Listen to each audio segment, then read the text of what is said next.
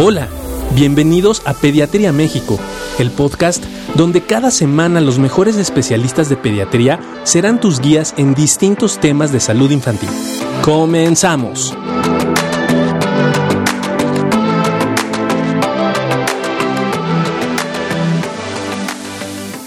Hola, hola, buenos días. Es un gusto poder estar con ustedes el día de hoy nuevamente y este día con un tema que nos han solicitado muchísimo, que es esta parte de espasmos de sollozo. El doctor Barragán llegará con nosotros en algún, en algún momento, pero nos habían pedido muchísimo el saber por qué los niños de repente se privan, ¿no? Y es algo que para muchas mamás resulta algo eh, que puede dar mucho miedo. De repente ve al niño que de repente está en el berrinche, deja de respirar y puede llegar incluso a desvanecerse o desmayarse un poco. Muchas gracias por sugerirnos el tema. Muchas gracias a toda la gente que nos está siguiendo.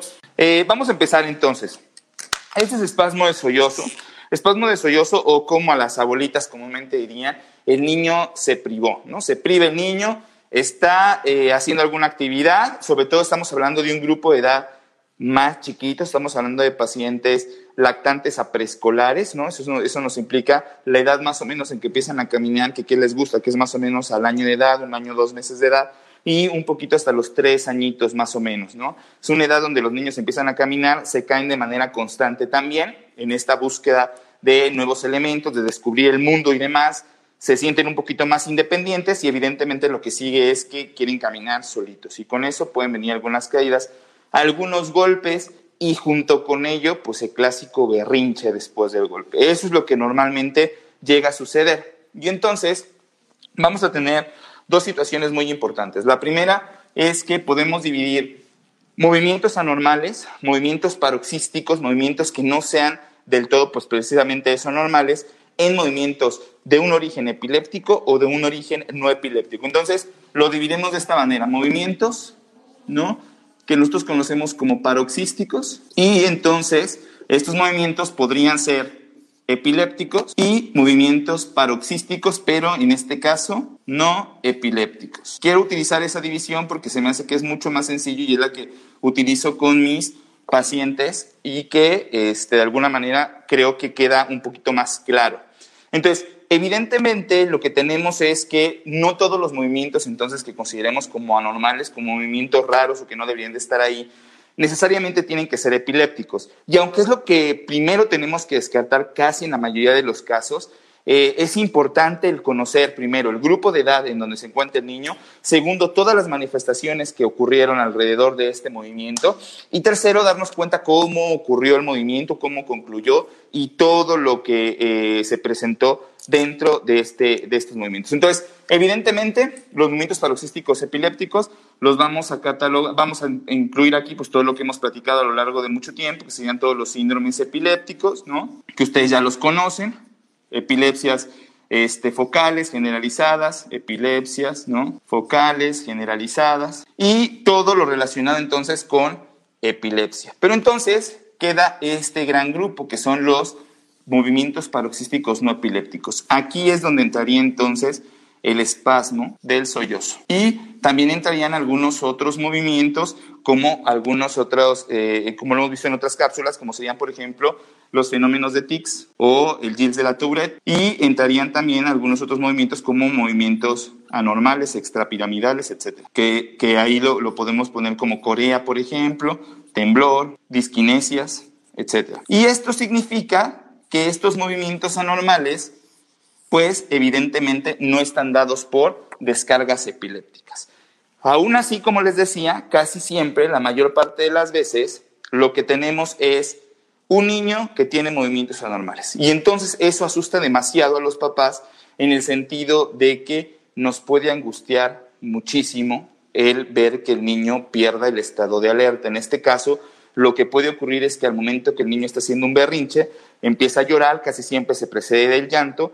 Después de que está llorando, lo que ocurre es que el niño se priva, deja de respirar y junto con este pausa en la respiración, lo podemos ver un poquito más moradito, y lo que sigue es que el niño puede desvanecerse, ¿no? Se pone flacidito. Ahorita vamos a, a, revisar sus comentarios que nos están haciendo favor de llegar para ver qué experiencias tienen. Y una vez que el niño se pone relajadito, o sufre de un desmayo, como se dice normalmente, lo más normal es que se recupere, ¿no? Que de repente regrese y todo esté bien y se acabó el llanto, pero el niño se privó e incluso existen algunos grados de severidad en cuanto al espasmo sollozo, porque algunos son los niños donde no se pierde el estado de alerta, es decir, llora, hace el berrinche, se priva, pero no llega a desvanecerse, no pierde el estado de alerta, se recupera fácilmente, incluso a veces nada se pone moradito de la boca y lo que sigue es la recuperación completa, o por el contrario, casos mucho más severos como los que le comentaba, donde incluso puede ponerse moradito, perder el estado de alerta, desvanecerse, desmayarse, e inclusive en algunos otros casos se puede presentar con algunos movimientos como incremento del tono generalizado y algunos eh, movimientos con una semiología mucho más hacia la epilepsia. Aquí que es importante saber que esto por lo regular es un proceso transitorio.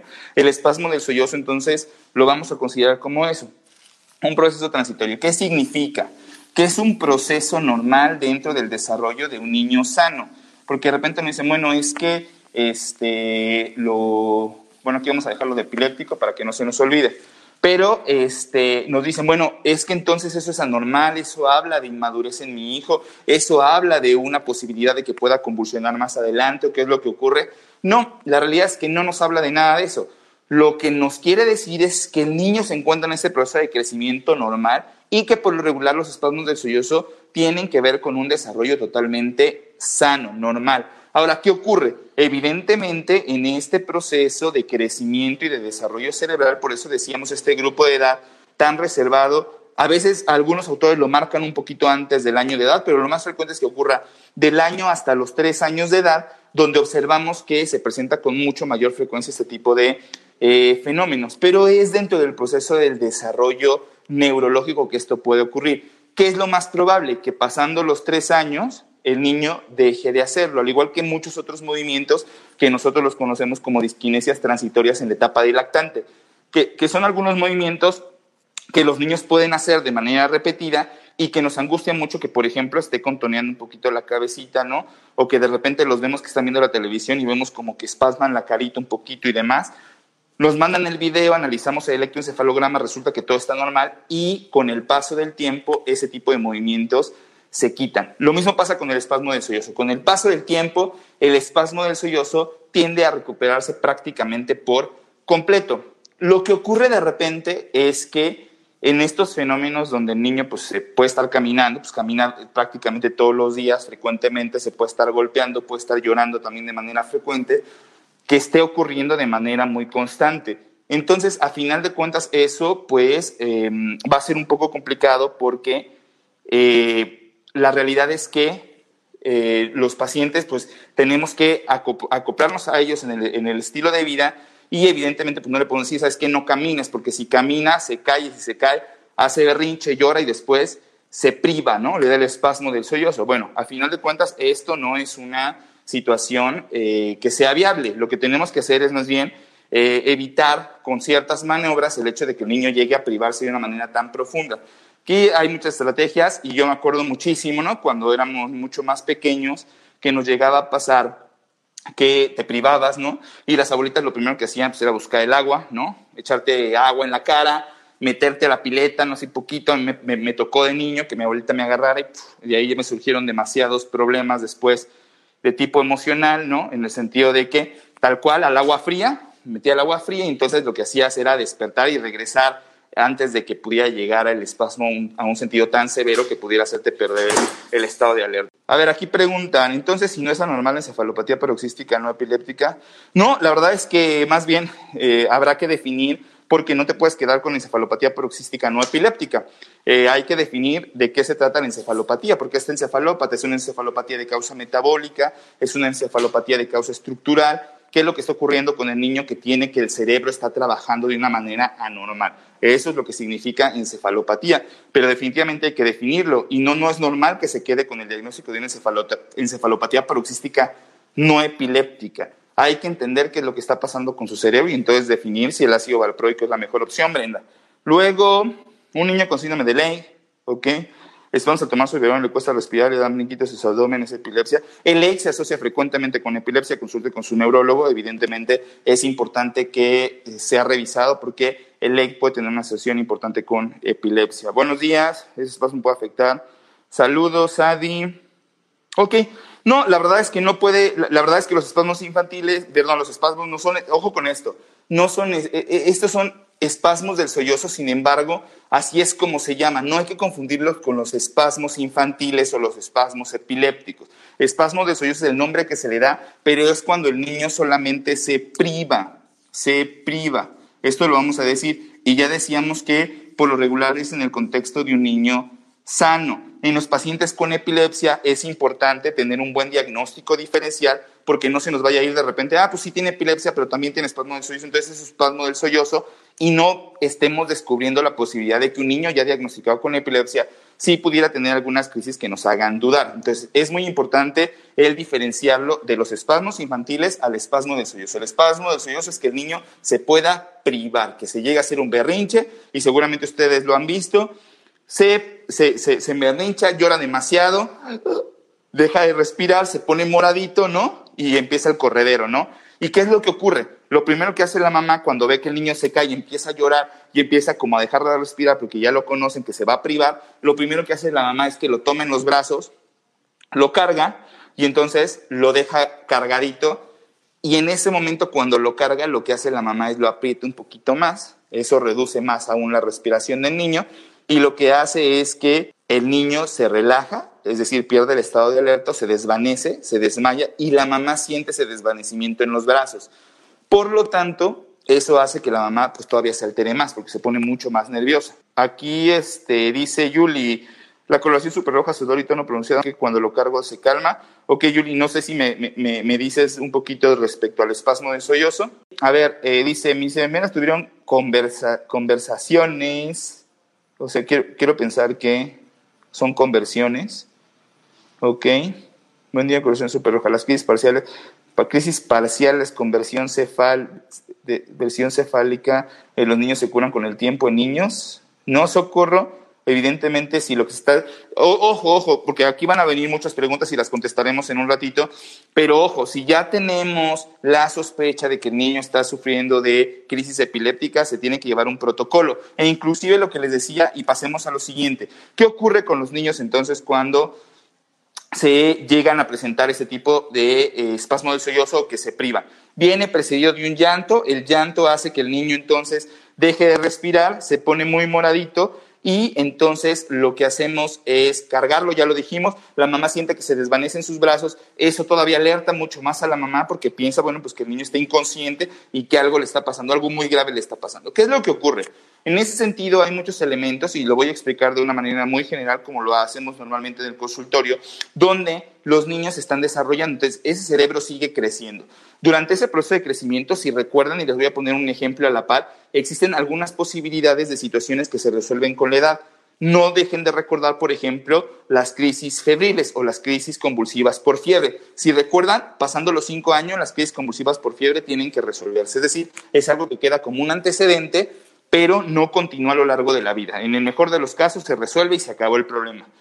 Así pasa con el espasmo del sollozo. ¿Y por qué pasa con las crisis febriles? Porque mientras el cerebro alcanza un punto de desarrollo suficiente para que las conexiones neurales y las áreas que regulan la temperatura alcancen su función necesaria, puede ser que tengamos crisis por fiebre. Lo mismo pasa con el espasmo del sollozo. Hay ciertas áreas que van regulando los procesos respiratorios, las cantidades de oxígeno y de dióxido de carbono que recibe el cerebro y mientras esas áreas no estén lo suficientemente desarrolladas, el espasmo de sollozo puede ocurrir. Entonces, eso más o menos va a pasar en pacientes que pueden tener de un año, ya lo platicamos, más o menos a los tres años.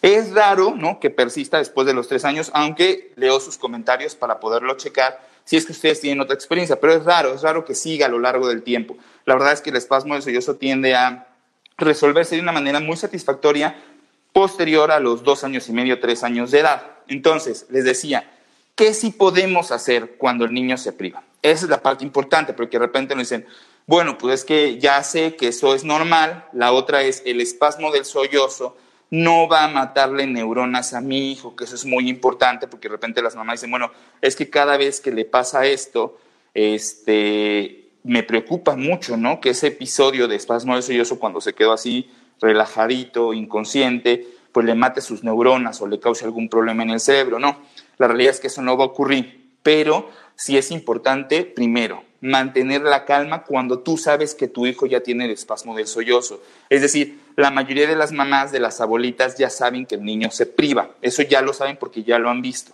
Entonces, de repente es guardar la calma siempre. Por lo regular lo que sugerimos es no cargar al niño entre los brazos. Ya les explicaba por qué.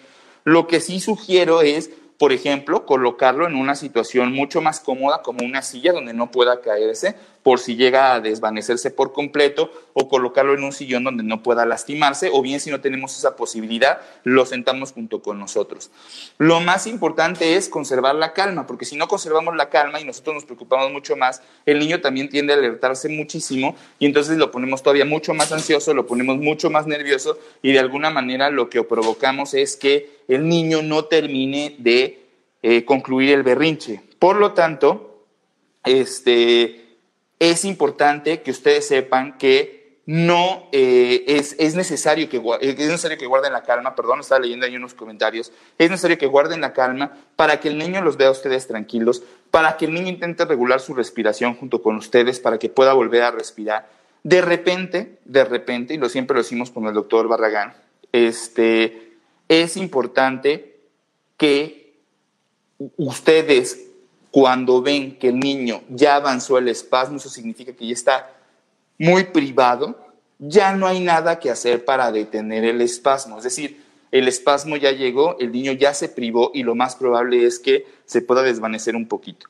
El desvanecimiento, desmayo, es algo que va a durar muy poco tiempo. Esa es otra de las características que ustedes tienen que vigilar. Entonces, lo colocamos en una posición donde esté tranquilito, intentamos frotar a lo mejor un poquito su pecho para que el niño se relaje despacio, despacio y con calma. Le decimos que todo está bien, que todo va a pasar, que intente respirar, ¿sí? Lo tranquilizamos, esa es la parte más importante que podemos hacer. Y si el espasmo ha avanzado demasiado o el niño ya está muy privado, por decirlo de alguna manera y de una forma muy coloquial, es difícil que podamos detener lo que sigue, que podría ser entonces, pues que ya está moradito y lo que sigue es que se pudiera desconectar tantito. En este caso, lo único que hacemos es observar cómo se encuentra la eh, situación del paciente de forma general, lo seguimos sosteniendo su cabecita para que no se lastime, observamos cuánto tiempo dura el evento, pero lo más eh, eh, habitual es que dure muy pocos segundos y que el paciente se recupere de forma importante de forma rápida, perdón, y de forma completa. Y una vez que pasó eso, pues todavía puede quedar con un poquito de necesidad de aire. Eso significa evitemos aglomeraciones, que la gente llegue y se encime en el niño para ver qué tiene. No es necesario. Dejémoslo respirar tranquilos, que se termine de tranquilizar, va a despertar. Todavía se va a recuperar un poquito del evento que acaba de tener. Hay que recordar que dejó de respirar por algunos segundos.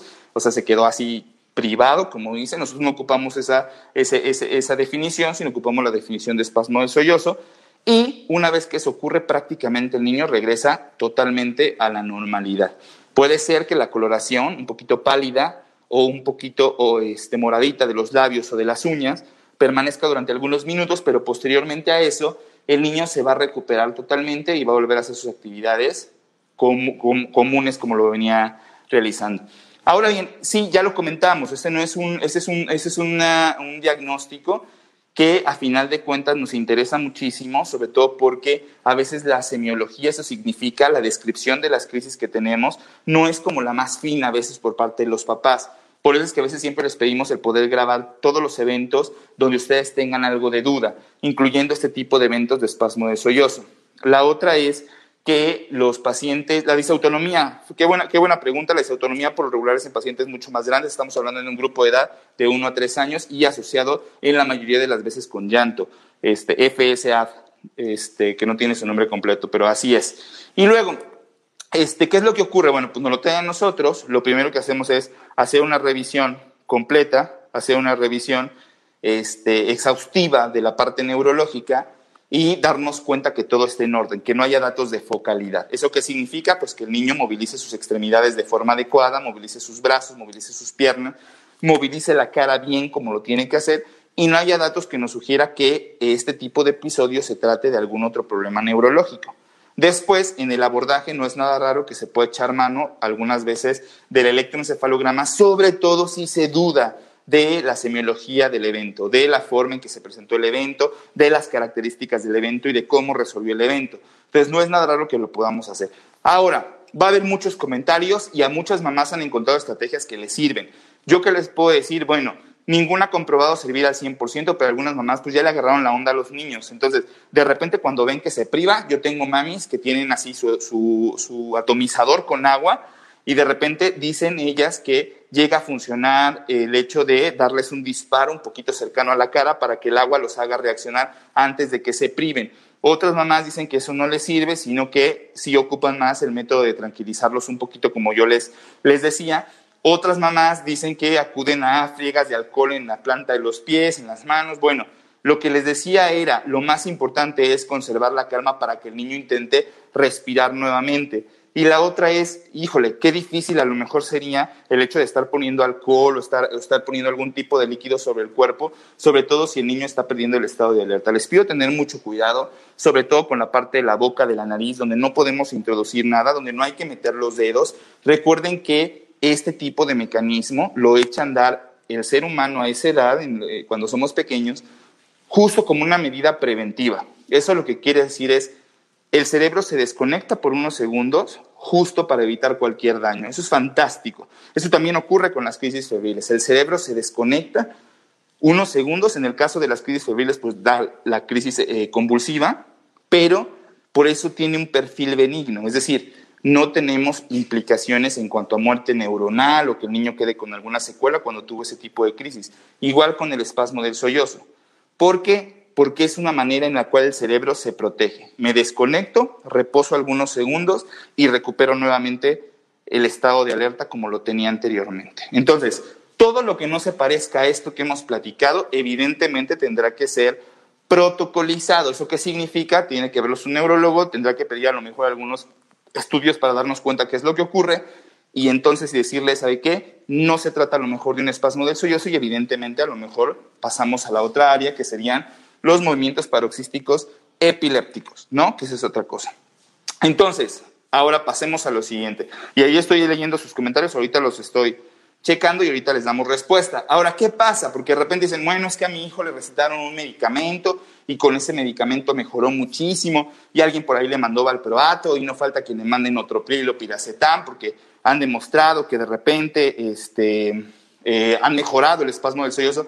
Bueno, la verdad es que no existe como un tratamiento súper definido en el sentido de decirle, este es el, medicamento de primera línea para poder manejar los, el espasmo del sollozo. Y como se conoce como un proceso transitorio, la única cura que tiene el espasmo del sollozo es dejar que el niño crezca, igual que ocurre con las crisis eh, por fiebre, si ustedes lo recuerdan la única solución que tenemos es el control térmico, en ese caso, pues no dejar que se eleve la temperatura, en este caso, evitar que el niño haga berrinches tan pronunciados que lo lleven a privarse y se va a resolver únicamente en el sentido de dejarlo crecer. Esa es la única solución que tenemos al 100% de los, eh, de los espasmos de sollozo. Existen por ahí, les repito, algunos medicamentos que se han llegado a utilizar que, bueno, no tienen una indicación 100% para esta situación y ustedes cuando los revisan pues se dan cuenta que son antiepilépticos, que otros eh, medicamentos son no trópicos, otro tipo de medicamentos que utilizamos nosotros y que ninguno tiene como una indicación 100% para eso, pero bueno, algunos colegas comentan que les puede llegar a funcionar y como esta es una plática para papás, solamente tienen que saber que tienen que seguir las indicaciones de su médico neurólogo. Este, ¿qué más? Ah, bueno, esto es muy importante. Entonces, ya supimos que lo, lo, que es el espasmo de sollozo es un movimiento paroxístico de tipo no epiléptico. Es decir, aquí no hay descargas epilépticas, lo único que ocurre son estos movimientos que son transitorios, eso significa que se va a quitar conforme el niño crezca y que no nos van a causar ningún problema neurológico cuando el niño se priva. Obviamente, mientras menos lo haga, también mejor. ¿Por qué? Pues porque todos estamos tranquilos, tanto ustedes en casa como nosotros como eh, pediatras y neurólogo pediatras, pues de que no te estén avisando, es que el niño se privó otra vez y estamos muy nerviosos, ¿y qué hacemos? Bueno, guardar la calma, guardar la calma, guardar la calma será siempre lo que mejor podríamos eh, hacer. Existen este tipo de espasmos eh, del sollozo que pueden ser mucho más severos, que son un porcentaje muy bajo en la población pediátrica, donde sí podría venir, en casos extremadamente severos, por eso lo aclaro, una crisis ¿no? convulsiva secundaria al inicio del espasmo del sollozo. Es decir, fue tan severo el niño, quedó tan inconsciente, donde se echan a andar una serie de mecanismos en el, en el, tanto en el sistema nervioso como en el cuerpo, en las áreas musculares, ¿sí? que lo que van a ocasionar es que el niño se ponga extremadamente duro y tenga una crisis, ¿no? por lo regular con incremento de su tono de forma generalizada, muy rígido, y después de eso se logra recuperar.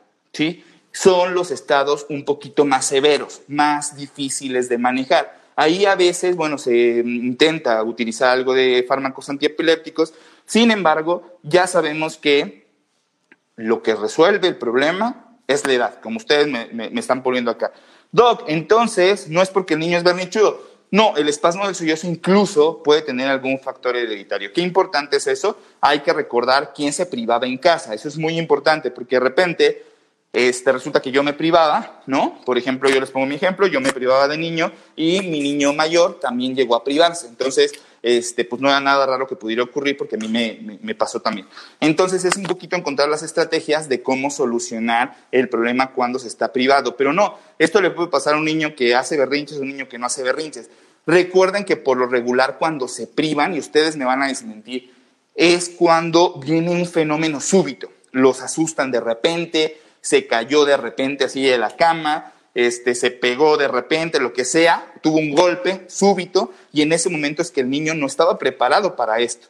Entonces es cuando viene el llanto, ¿no? El llanto y el berrinche en ese momento, pero vamos, es acompañado del llanto por el, el cambio tan súbito que tuvo en ese instante y entonces es donde viene el fenómeno de privarse. Pero difícilmente es cuando los regañas o pasa alguna otra cosa. Lo más frecuente es cuando no lo esperan venir. Eso, es una realidad. Gracias, ese excelente tema. Diez, gracias. ¿Crisis febriles se quitan con el paso del tiempo? Sí, Claudia, las crisis febriles clásicas se quitan con el paso del tiempo y es cuestión de dejar que el niño crezca un poco más y después de los cinco años se tienen que quitar. Ojo, tiene que cumplir con muchas características, por eso tiene que ser evaluado por su neurólogo pediatra para que te diga, ¿sabes qué? No te preocupes, este es un problema de crisis febriles clásicas, normalitas, no pasa nada, controlemos la temperatura y conforme el niño crezca se va a quitar. Sin embargo, es necesario que el neurólogo te lo diga. No es necesario que tú te quedes nada más con lo que yo te estoy diciendo de esperar a los cinco años. Para nada. Tiene que cumplir con ciertas características estas crisis febriles para decirte que todo está bien, que no te preocupes y que después de los cinco años se van a quitar. Pero esas crisis febriles sí. Este, dice Kenny, un abrazo Kenny. Este, Doctor, cuando se desvanece debemos hacerle algo más o poner alcohol. Este, ya lo comentamos, por lo regular es necesario brindarles espacio para que el niño pueda recuperarse bien. No hay que estar encimados totalmente en él porque no lo vamos a dejar respirar y tranquilizarnos también nosotros mismos para que el niño también pueda relajarse y pueda volver a respirar de una manera oportuna y adecuada. Eso es, es muy importante. Ya hablamos de la disautonomía, dice, excelente explicación, gracias Claudia. ¿Qué tan común es esta condición? Muy común. No se trata, no, no, Lupita, no es solamente para niños mimados ni niños controladores. Los espasmos del sollozo es una situación habitual de un niño sano, de un niño sano que se encuentra creciendo. Eso es lo más importante. Y entonces con ese crecimiento lo que tenemos son múltiples manifestaciones, ya lo comentamos, puede ser desde este fenómeno, luego platicaremos, fíjense qué importante para comentarlo en, en cerebros más adelante, la posibilidad de que platicamos de todos los movimientos que pueden parecernos anormales o que son anormales, que, no son tan frecuentes en los niños, pero cómo no se relacionan con epilepsia, porque no solamente existe el espasmo del sollozo. Ya hablábamos de algunos tics, hablábamos de algunas disquinesias, que son algunos movimientos de la boquita o de los ojos que de repente los niños pueden hacer y tampoco son epilépticos. Algunos movimientos como trastornos paroxísticos de la mirada hacia arriba, que ocurren también en pacientes chiquitos, lactantes principalmente, que los tienen de repente en la periquera, ¿no? Están sentaditos y los niños hacen los ojitos para, para arriba y la cabecita hacia abajo, ¿no? Lo primero que sospechas es que es epilepsia. Eso es lo primero que tienes que, sospechar y está bien que lo sospeches porque es la manera en que llega con el neurólogo. Pero resulta que existen algunas entidades o algunas em, presentaciones donde no tiene que ver con epilepsia, afortunadamente, y esos fenómenos se llaman disquinesias transitorias del lactante. Entonces, también se van a resolver cómo el niño vaya creciendo y conforme vaya creciendo vamos a ir resolviendo ese tipo de problemas, pero les prometemos una cápsula sobre ese tipo de movimientos transitorios que puede tener un niño y que no necesariamente tengan que ver con epilepsia. Pero bueno, ya adelantamos un poquito con espasmo de sollozo. Luego dice Alicia Osorio, gracias Alicia, gracias, gracias siempre por tus comentarios y tu apoyo. Lorenita dice, doctor, ¿qué tan favorable es darle a los niños que sufren de convulsiones el cannabis? El cannabis, híjole, bueno, este, hay indicaciones muy específicas, Lorena, es lo único que te puedo decir. Este, consulta con tu neurólogo pediatra eh, hay un cannabis aprobado en Estados Unidos, eh, no le voy a decir la marca, pero hay un cannabis aprobado por FDA para dos tipos de síndromes epilépticos, uno que se llama Lennox-Gastaut y otro que se llama Dravet. Son los únicos dos donde el cannabidiol ha demostrado tener una buena respuesta en cuanto a reducción de crisis. Esa es la única aprobación en Estados Unidos para una marca de cannabidiol, ¿sí? Entonces es importante que tu médico te pueda orientar un poquito más. ¿Por crisis febriles indican valproato? No, Laura, por crisis febriles no indicamos valproato, siempre y cuando sean crisis febriles simples. Si son crisis febriles simples, lo que indicamos es un buen control de la temperatura. Eso significa que si el niño está subiéndole la temperatura porque está enfermito, tú intentes controlarlo pues con dándole un poquito de paracetamol, un poquito de ibuprofeno, con el control térmico habitual que sería meterlo a bañar 20 minutos, compresas de agua, etcétera, con el fin de que la temperatura no se siga elevando y tengamos entonces crisis. Ese sería el manejo correcto de las crisis eh, febriles.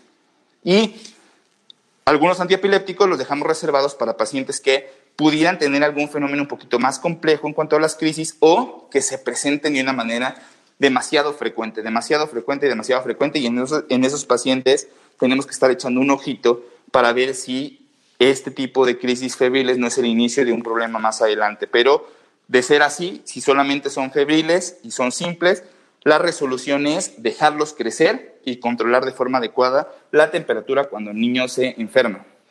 Este, Eri, eh, los espasmos en los niños con autismo se realizan sin perder el estado de alerta. ¿Ok? No, no son movimientos epilépticos, Eri, por supuesto.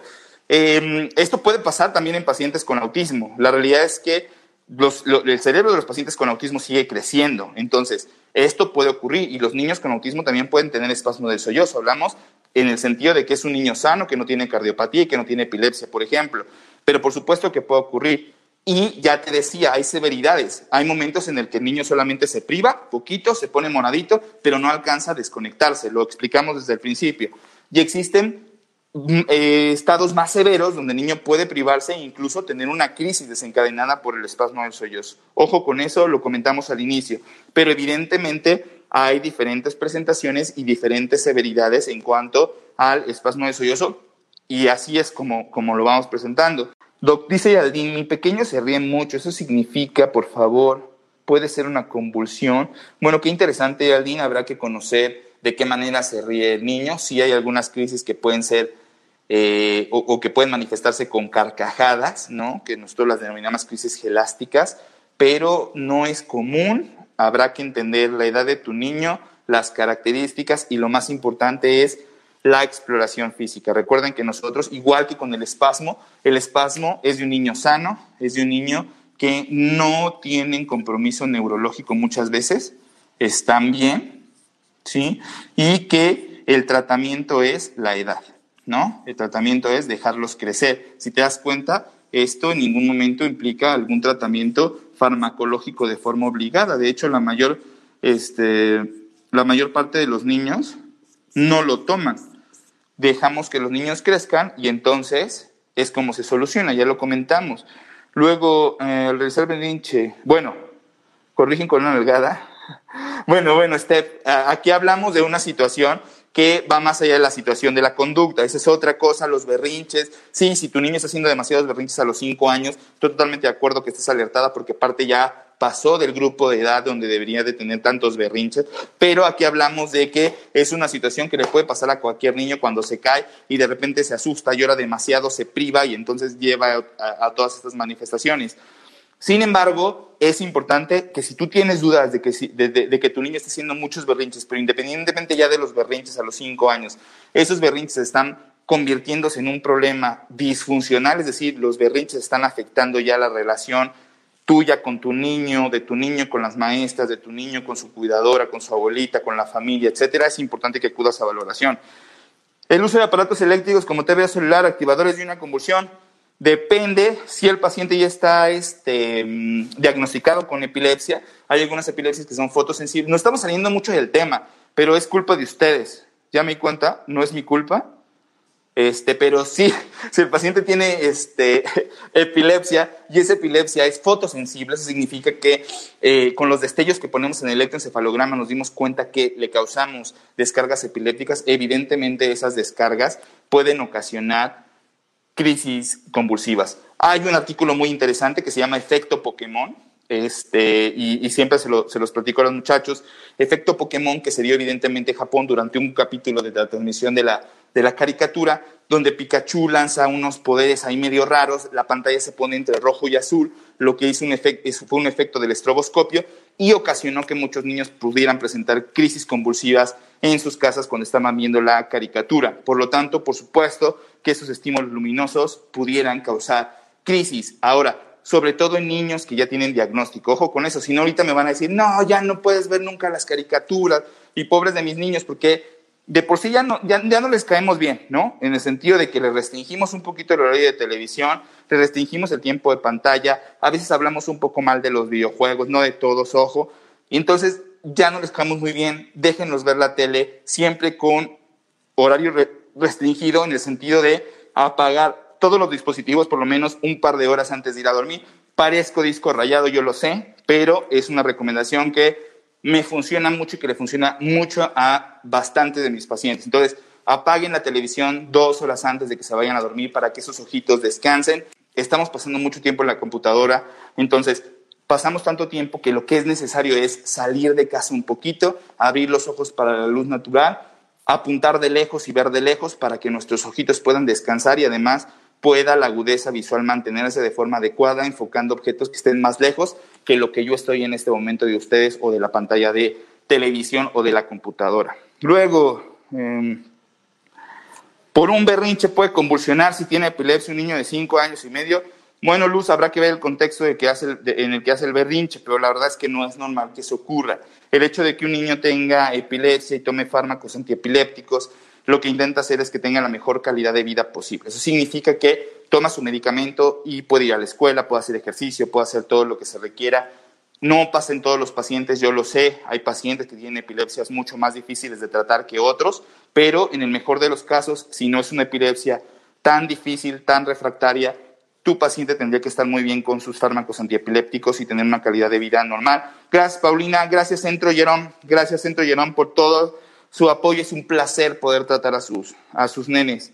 Este, mm, gracias, Galo. Cuando el niño tiene algún evento que lo deja pasmado y no llora, es cierto que al momento de que llora ya es buena señal. Bueno, al momento de que llora, lo más normal es que esté respirando, ¿no? Eh, de hecho, el espasmo del sollozo empieza así, empieza llorando y después dejan de llorar, se queda y se queda fijo y ya no respira, se ve moradito y luego puede venir lo que comentábamos. Existe también otros espasmos de sollozo donde a veces el niño no alcanza a llorar, sino se priva desde el principio. Esos son peores, ¿no? Porque de repente se cae y ya desde que se cayó y se queda privado y después vienen las manifestaciones que hemos platicado el día de hoy. Este, ya lo platicamos hasta los cinco años. Este, todavía puede tener un poco de, posibilidad de que tenga esas crisis por fiebre. Este, ¿Qué más? Gracias, Itzel, gracias.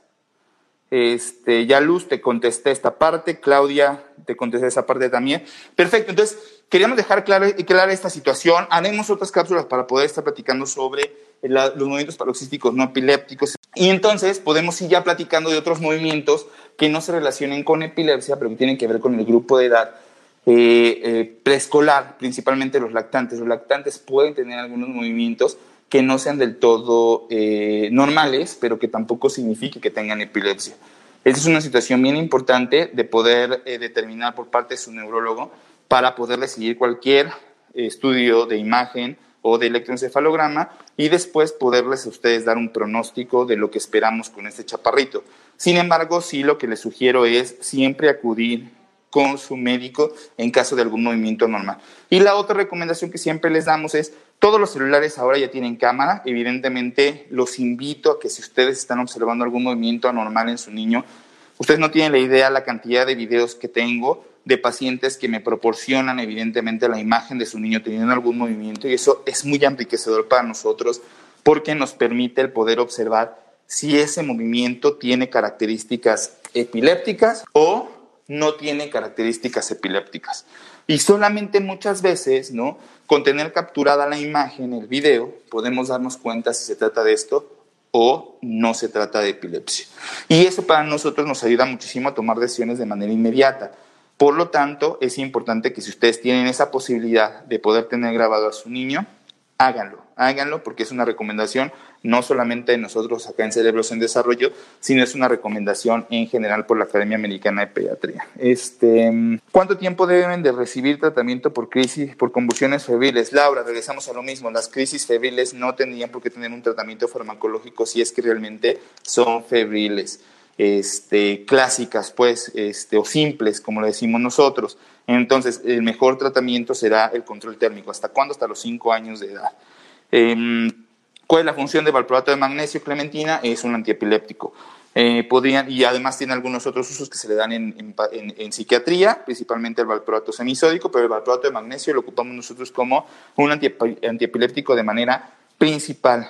Eh, podrían hablar más adelante sobre las disautonomías. Ya lo, ya lo hicimos, eh, este, búscalo, FCA, ya está hablado de disautonomías. Entra a la página de YouTube de la Asociación de Médicos del Hospital Infantil y ahí vas a encontrar todo una hora de disautonomía solo para ti para que puedas resolver todas tus eh, dudas. Reina Fuentes, el estado de ánimo, complicadísimo, Reina, que el estado de ánimo pueda causar crisis convulsivas, sin embargo, el estado de ánimo sí se puede asociar con fenómenos de ansiedad y los fenómenos de ansiedad en los pacientes epilépticos es la principal causa de comorbilidad. Entonces, los pacientes epilépticos pueden estar ansiosos, ansiosos por muchas, muchas causas, pero la principal ansiedad que puede tener un paciente con epilepsia es el estar pensando en el riesgo que tiene de presentar alguna crisis en algún momento, en alguna situación durante su vida. Eso significa que imagínate vivir con ese miedo de estar pensando que puedes convulsionar. Eso te puede poner muy ansioso y la ansiedad nos puede llevar a estados depresivos, a estados evidentemente pues ansiosos, a estados hiperactivos, a estados irritativos, irritables, etcétera. Y entonces es importante no perder de vista qué es lo que está pasando con nuestro niño conforme va avanzando en el proceso de la epilepsia.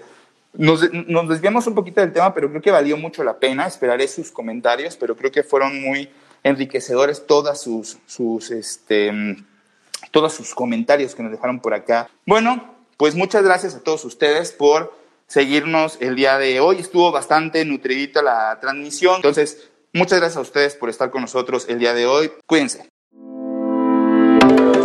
Esto fue otro episodio de Pediatría México. Y recuerda, los países caminan con los pies de sus niños.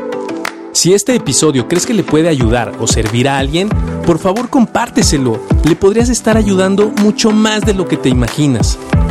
Síguenos en nuestras redes sociales.